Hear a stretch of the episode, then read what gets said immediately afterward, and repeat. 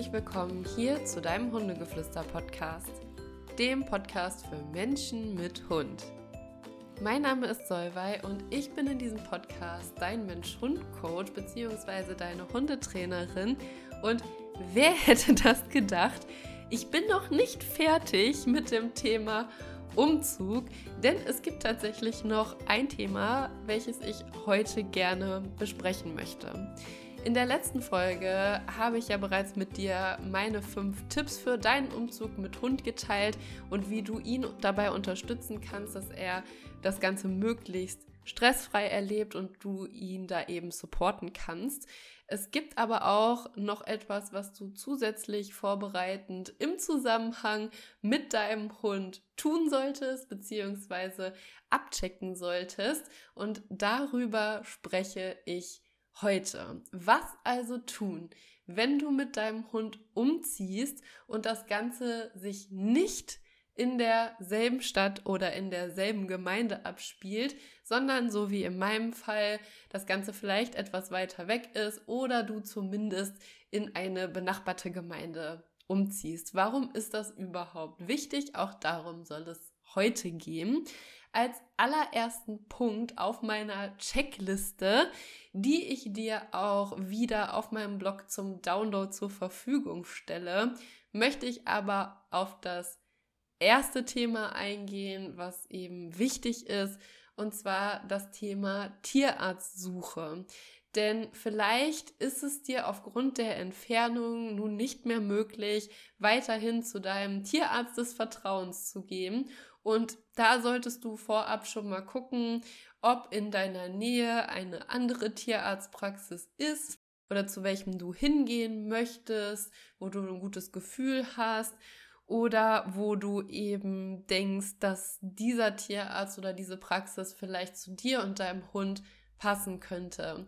Da ist bei mir das große Glück, ich ziehe ja in meine alte Heimat zurück und meine Eltern leben auch dort und auch die haben einen Hund. Und als sie gehört haben, dass wir wieder zurückziehen, haben sie sofort bei ihrer Tierärztin nachgefragt und eben gefragt, ob wir als neue Patienten noch aufgenommen werden können. Und das ist natürlich auch ein Punkt. Also check das auch gerne ab. Nimmt der Tierarzt, zu dem du gerne möchtest, auch noch neue Patienten an? Frag da gerne vorab mal nach. Vielleicht kannst du dir die Praxis auch mal anschauen. Aber nimm da auf jeden Fall vorher schon Kontakt auf. Frage, ob das möglich ist. Sag, dass du dann und dann eben dorthin ziehen wirst, denn so hast du im Notfall schon direkt einen Ansprechpartner vor Ort. Denn es kann ja eben sein, dass der Hund aufgrund des Umzugs sehr gestresst ist, da vielleicht dann mal beim Tierarzt vorstellig werden sollte, damit er eben unterstützt werden kann, zum Beispiel. Oder, das kennen wir auch, alles mir mit Hardy auch schon passiert, dann zum ungünstigsten Zeitpunkt bricht dann hinten mal die Kralle ab oder reißt eben ein und dann muss man schnell mal zum Tierarzt oder es gibt einen anderen medizinisch relevanten Notfall, den du abklären lassen solltest und dann ist es eben sinnvoll, wenn du weißt, wo du hingehen kannst, wenn du in der neuen Umgebung bist. Also das würde ich dir als aller allererstes empfehlen. Und der nächste Punkt, der wird jetzt ein bisschen tricky. Und zwar müssen wir uns einmal so ein bisschen in die Welt der Gesetze stürzen. Warum? Das wirst du hoffentlich gleich verstehen. Und zwar, es gibt in Deutschland ja das Tierschutzgesetz. Das gilt für alle Tiere, die in menschlicher Obhut leben und ist eben dafür da, um diese Tiere bestmöglich vor zum Beispiel Leid und Schmerzen zu schützen. Und es gibt dazu auch noch die Tierschutzhundeverordnung. Die basiert auf dem Tierschutzgesetz und darin sind eben spezielle Regelungen enthalten für das Halten von Hunden. Also darin findet man zum Beispiel so etwas wie allgemeine Anforderungen an das Halten von Hunden. Also wann zum Beispiel dürfen Welpen abgegeben werden. Es gilt um solche Vorschriften, die zum Beispiel das Halten im Freien, in Räumen, in Zwingern oder auch in Anbindehaltung betreffen. Aber es gibt auch einen Paragraphen zum Beispiel zur Fütterung und Pflege, also dass man sicherstellen muss, dass der Hund immer Zugang zu frischem Trinkwasser hat, dass er ausreichend bedarfsdeckendes Futter bekommt, dass darauf geachtet wird, dass er gesund ist, dass er einen sauberen Aufenthaltsbereich hat und eben solche Dinge. Und diese beiden Gesetze, das sind Bundesgesetze. Also die gelten in ganz Deutschland und stehen so oben drüber, sage ich mal. Und es gibt entsprechende Landesgesetze. Und hier wird es nämlich jetzt spannend. Und zwar, ich lebe ja derzeit in Sachsen und hier gibt es für Hunde das Landesgesetz, das heißt Verwaltungsvorschrift zum Halten von gefährlichen Hunden. Ja, auch das ist immer unterschiedlich von Bundesland zu Bundesland, was eben in diesen Verordnungen eben festgelegt ist. Und hier in Sachsen, wie gesagt, da heißt das eben Gesetz zur Haltung gefährlicher Hunde, wo eben festgelegt sind, welche Hunde gelten als gefährlich, welche Hunde werden wie ausgebildet, wie darf man die halten und wann darf man die überhaupt halten, unter welchen Voraussetzungen, es gibt einen Paragraphen zur Anleihen- und Maulkorbpflicht für gefährliche Hunde außerhalb des eigenen Grundstücks zum Beispiel. Es wird festgelegt, welche Sachkunde zum Beispiel der Hundehalter nachweisen muss, um so einen Hund zu halten und so weiter. Also das ist nochmal unterschiedlich oder ist eben von Bundesland zu Bundesland eben unterschiedlich festgelegt. Und ich ziehe ja jetzt von Sachsen, in dem es eben diese Verwaltungsvorschrift zum Halten von gefährlichen Hunden gibt, nach Niedersachsen. Und dort gibt es das niedersächsische Gesetz über das Halten von Hunden. Und die unterscheidet sich tatsächlich von der Vorschrift, die eben in Sachsen gilt. Und deswegen sage ich das Ganze, zieht ihr in ein anderes Bundesland.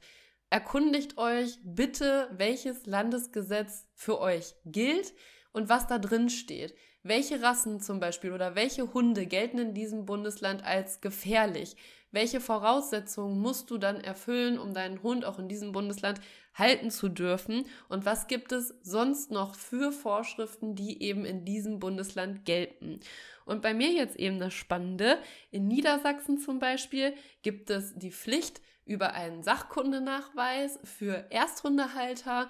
Das ist schon mal ganz spannend. Also auch da darf man sich dann schlau machen, gilt das für mich, muss ich diesen Sachkundenachweis zum Beispiel auch nachweisen. Es wird in dieser Verordnung auch geregelt, wann zum Beispiel man seinen Hund ummelden muss. Also wie lange man Zeit dafür hat zum Beispiel, auch das ist ja ein wichtiger Punkt. Auch hier natürlich, welche Hunde gelten als gefährlich, ja, auch das steht hier nochmal drin und eben auch so etwas wie, dass eine Haftpflichtversicherung für Hunde eben verpflichtend ist. Auch hier gilt ein bestimmtes Alter, welches man eben beachten muss, beziehungsweise eine bestimmte Frist, in der man den Hund eben bei der Versicherung auch angemeldet haben muss. Es wird dort auch nochmal gesagt, das ist in Niedersachsen auch so, dass es einen zentralen Register gibt, in dem eben alle Hunde in diesem Bundesland gemeldet werden. Und das sind ja Dinge, die es so in Sachsen nicht gibt. Also dieses zentrale Register zum Beispiel gibt es nicht. Den Sachkundenachweis jetzt für alle Ersthundehalter zum Beispiel, den gibt es hier auch nicht. Und da darf man dann eben wirklich gucken, okay, was trifft da jetzt auf mich zu? Ja, wor worum darf ich mich jetzt zum Beispiel kümmern? Ja, also das ist eben hier ein wichtiger Punkt. Ziehst du in ein anderes Bundesland, dann schau dir bitte das für dich entsprechende Landesgesetz an, was du beachten musst, wann du deinen Hund ummelden musst, welche Rassen oder welche Hunde als gefährlich gelten, welche Voraussetzungen du erfüllen musst. Also brauchst du einen Sachkundenachweis oder braucht man den nur in Anführungsstrichen, wenn man einen gefährlichen Hund hält. Es gibt ja auch noch Regelungen, dass ich glaube, das ist in NRW so, aber da könnt ihr mich auch gerne korrigieren, wenn ich falsch liege, dass eben Halter, die einen Hund haben, der eine bestimmte Größe bzw. ein bestimmtes Gewicht erreicht, eben dann eine Sachkundeprüfung bzw. einen Sachkundenachweis eben erbringen müssen. Also das ist wirklich unterschiedlich, deswegen guckt euch das bitte vorher an. Und, das ist ja hier der nächste Punkt, ihr müsst euren Hund auch ummelden. Und zwar seid ihr dazu verpflichtet, wenn ihr in eine neue Stadt bzw. in eine neue Gemeinde umzieht, dann gelten hier nämlich, das kommt ja dann unter den Landesgesetzen, die kommunalen Vorschriften. Und das ist auch so etwas wie die Hundesteuer, die damit inbegriffen ist, also auch der Hundesteuersatz, der natürlich auch von Kommune zu Kommune divergieren kann. Also es kann sein, dass du entweder mehr oder weniger zahlst als dort, wo du vorher gewohnt hast. Auch das ist völlig normal. Und es kann eben auch sein, dass wenn du zum Beispiel auch zwei Hunde hast, so wie ich, dass vielleicht in deiner Stadt, wo du jetzt lebst, dass beide Hunde denselben Steuersatz hatten und in der neuen Stadt, in die du ziehst, kann es sein, dass der Ersthund noch einen bestimmten Steuersatz hat und der Zweithund dann aber doppelt so viel kostet. Auch das gibt es, aber auch da erkundige dich vorher, damit du eben dann von dem Hundesteuerbescheid nicht eiskalt erwischt wirst. Das kannst du auch immer ganz leicht im Internet nachgucken. Die meisten Gemeinden oder Kommunen haben das auch ganz transparent im Internet stehen, sodass du dir die Steuersatzung auch angucken kannst und du kannst dort auch entsprechende Formulare meistens finden, die du dann ganz einfach ausfüllen kannst. Hier ist es wichtig, dass du bei deiner alten Stadt bzw. bei deiner alten Kommune deinen Hund abmeldest und da eben dann Bescheid gibst, dass ihr umzieht. Also man muss da, meine ich, auch dann eine neue Adresse eben hinterlegen. Und dann kann es eben sein, dass du, also wir zahlen hier zum Beispiel halbjährlich die Hundesteuer, dass du dann noch einen Teil auch wieder zurückerstattet bekommst. So. Also auch dafür ganz wichtig zu wissen. Und dann musst du natürlich auch deinen Hund im Gegenzug an deinem neuen Wohnort wieder neu anmelden. Auch das funktioniert eigentlich ganz einfach mit Formularen, die du da findest und sollte eigentlich kein Problem darstellen. Hier gelten nur meistens auch bestimmte Fristen, in denen man eben dann diese Ummeldung bzw. Anmeldung eben vorgenommen haben muss.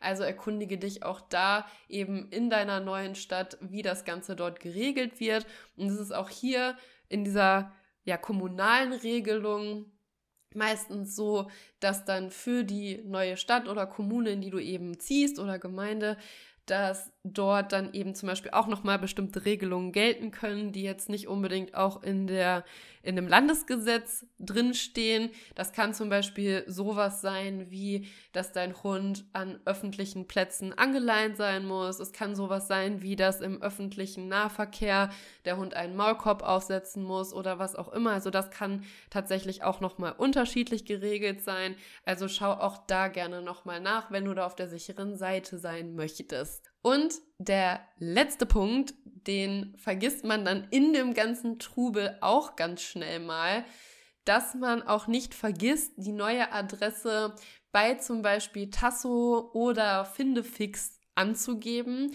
für den Fall, dass dein Tier, also zum Beispiel meine Katzen sind da auch gemeldet, also alle vier Tiere sind bei uns bei Tasso angemeldet, für den Fall, dass wirklich mal ein Tier ja, ausbüchst.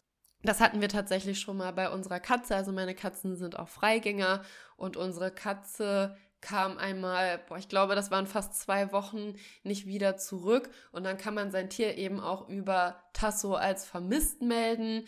Und ich finde das wirklich eine ganz, ganz tolle Sache. Also es ist jetzt hier unbezahlte Werbung, dass es das eben gibt und man eben die Möglichkeit hat, dann eben mit so einer Organisation gemeinsam eben zu gucken, was kann ich machen, wenn mein Tier eben nicht mehr da ist. Und man bekommt dann ja auch diese Marken, also gerade beim Hund, bei den Katzen ein bisschen schwierig, weil ich halte bei Katzen nichts von Halsbändern.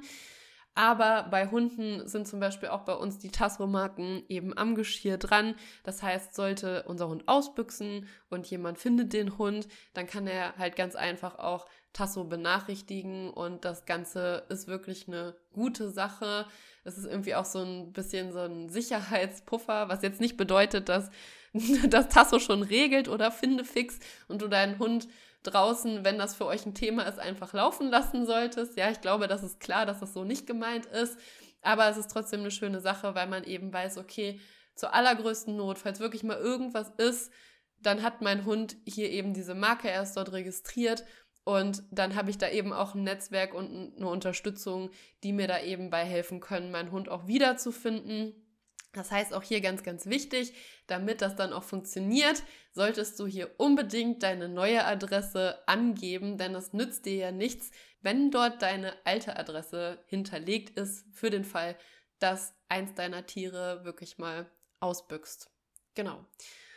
Und wenn du zum Beispiel noch Kontakt zu deinem Züchter hast, also wenn dein Hund zum Beispiel vom Züchter kommt oder du hast auch einen Hund aus dem Tierschutz adoptiert, dann ist es natürlich auch nice to have, wenn du auch dort, also entweder bei deinem Züchter, wenn ihr noch in Kontakt steht, oder eben mit dem Tierschutzverein, dass du dann eben deine neue Adresse eben auch mitteilst. Das kann tatsächlich auch bei manchen Tierschutzvereinen sogar ein Vertragsgegenstand sein. Also wenn du deinen Hund adoptierst, dann kriegst du ja so einen Adoptionsvertrag oder einen Vermittlungsvertrag und dort stehen ja auch ein paar Voraussetzungen drin. Und es kann auch eine Voraussetzung sein, dass du bei Umzug dem Tierschutzverein eben deine neue Adresse auch mitteilst. Also auch da guck gerne mal nach, was da bei dir drin steht. Ich mache das immer. Also mit Hardy sind wir jetzt auch schon ein paar Mal umgezogen. Aber ich teile trotzdem immer unsere neue Adresse mit. Genau. Ne? Also guck hier wirklich für dich, an welchen Stellen musst du die neue Adresse mitteilen. Und wenn dein Hund, das fällt mir jetzt hier gerade noch ein, zum Beispiel eine Haftpflichtversicherung hat, in Niedersachsen muss man das ja, aber glücklicherweise sind meine beiden Hunde haftpflichtversichert und beide Hunde bzw. alle Tiere bei uns sind auch tierkrankenversichert, also auch die Katzen. Da ist es natürlich auch wichtig, auch hier die neue Adresse bei der Versicherung anzugeben, damit das eben auch alles seinen korrekten Gang geht. Das heißt, so ein paar To-Dos hat man dann schon, wenn man mit Hund umzieht, beziehungsweise eben ein paar Verpflichtungen, aber das gehört eben dazu, wenn man sich dazu entscheidet, einen Hund in sein Leben zu holen, dann sollte man auch gucken, dass man diese Dinge eben beachtet und sich darüber auch im Klaren ist und damit du dich da jetzt nicht noch weiter reinfuchsen musst. Deswegen habe ich dir hier diese heute etwas zugegebenermaßen trockene Folge aufgenommen, sodass du die wichtigsten Sachen schon mal gehört hast und dich da jetzt nicht selber einlesen musst. Und wie gesagt, meine Checkliste an diesen bürokratischen bzw. behördlichen Dingen und wo du eben deine neue Adresse angeben solltest im Zusammenhang eben mit deinem Hund. Das habe ich dir auch noch mal als PDF-Checkliste auf meinem Blog hochgeladen, sodass du die einfach für dich abarbeiten kannst.